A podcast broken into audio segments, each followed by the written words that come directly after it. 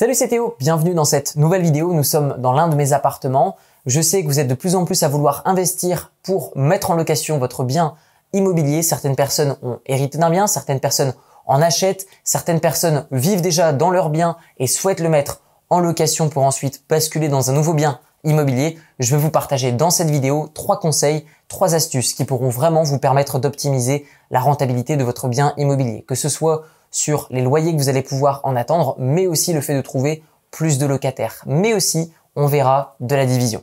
Donc le premier conseil que j'aimerais vous partager, c'est diviser votre bien intelligemment. Vous pouvez évidemment diviser votre bien donc verticalement, par exemple pour créer des chambres ou créer un sas ou dans laquelle vous allez ensuite diviser votre appartement en deux appartements. Par exemple, le bien dans lequel nous sommes actuellement est une colocation. Derrière moi se trouve l'espace commun. Là-bas, vous avez donc une première chambre et juste au-dessus, vous avez trois chambres.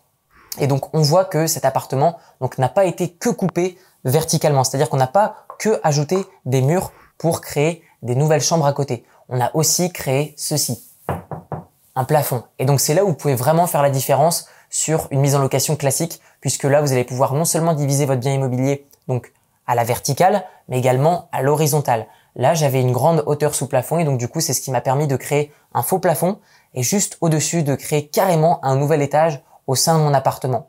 Donc pensez à diviser votre bien, mais pas seulement verticalement, aussi horizontalement. Vous pouvez également vous créer des mezzanines. Par exemple, dans d'autres de mes appartements que je vous ai déjà fait visiter, je vous avais montré qu'on peut créer également des mezzanines, c'est-à-dire si vous avez une belle hauteur sous plafond, vous mettez une petite échelle et vous créez un nouvel étage à l'intérieur d'une même pièce avec un lit, ce qui fait gagner de la place et forcément qui peut augmenter la valeur locative de votre bien. Le deuxième conseil que j'aimerais vous partager, c'est au niveau de la peinture. Vous voyez que principalement ici, on est sur une couleur blanche. Alors, je vais pas vous donner tous les avantages et les inconvénients de mettre une peinture blanche, mais principalement, je vois deux avantages. Le premier avantage, c'est le fait que la lumière va mieux être distribuée au sein de votre appartement. Donc, en l'occurrence ici, la lumière extérieure vient refléter sur des murs blancs. On conserve quelque chose de plus classe également. Et ce qui est également intéressant, c'est au niveau de la personnalisation du locataire. C'est-à-dire que le locataire arrive chez vous, il visite, si vous avez des murs qui sont mauves, orange, qui sont bleus, peut-être que c'est votre couleur préférée, peut-être que vous aimez les posters Star Wars, mais peut-être que c'est pas le cas de votre prochain locataire. Donc des plantes, du bois, des couleurs blanches, à la limite quelques couleurs. Si vous souhaitez en rajouter, principalement mettez des coussins de couleurs ou par exemple des cadres de couleurs. Mais s'il vous plaît, ne peignez pas des murs complets de la même couleur. Quelques murs peints, ça peut avoir son effet, ça peut créer un certain style, mais attention à pas rentrer dans l'excès. Permettez à votre futur locataire de personnaliser votre bien légèrement et de s'y sentir bien.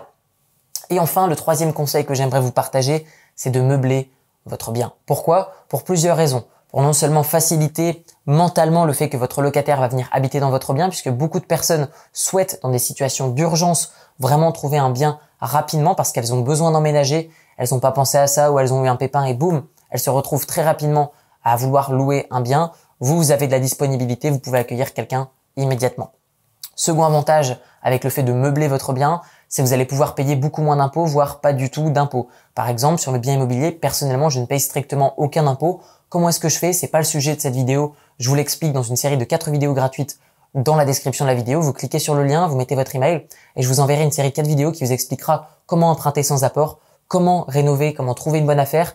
On vous montrer euh, également comment euh, trouver des locataires et comment se protéger contre les impayés. On vous montrera également comment ne payer strictement aucun impôt sur la totalité de vos revenus immobiliers. Et ça, c'est possible si vous mettez des meubles dans votre appartement.